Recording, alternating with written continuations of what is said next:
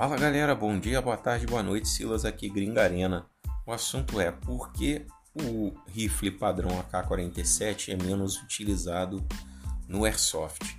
Bom, gente, muita gente é apaixonada por esse fuzil, né?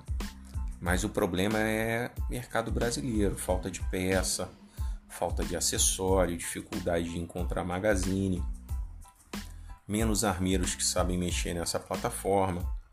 Então tem gente, muita gente joga de AK, mas muita gente prefere, digo a maioria, né, sei lá, 90, 95% prefere a plataforma M4 pela facilidade de peças, acessórios, manutenção, né, assistência técnica. Então é isso, galera. Queria deixar esse informe aí para ajudar um pouco mais você que está começando no Airsoft. Curtiu? É, dá, faz um contato, chama lá no, no nosso Instagram, arroba Arena. Manda um direct lá falando que escutou o nosso podcast e diz lá se você quer que eu fale sobre algum outro assunto. Valeu, um abraço.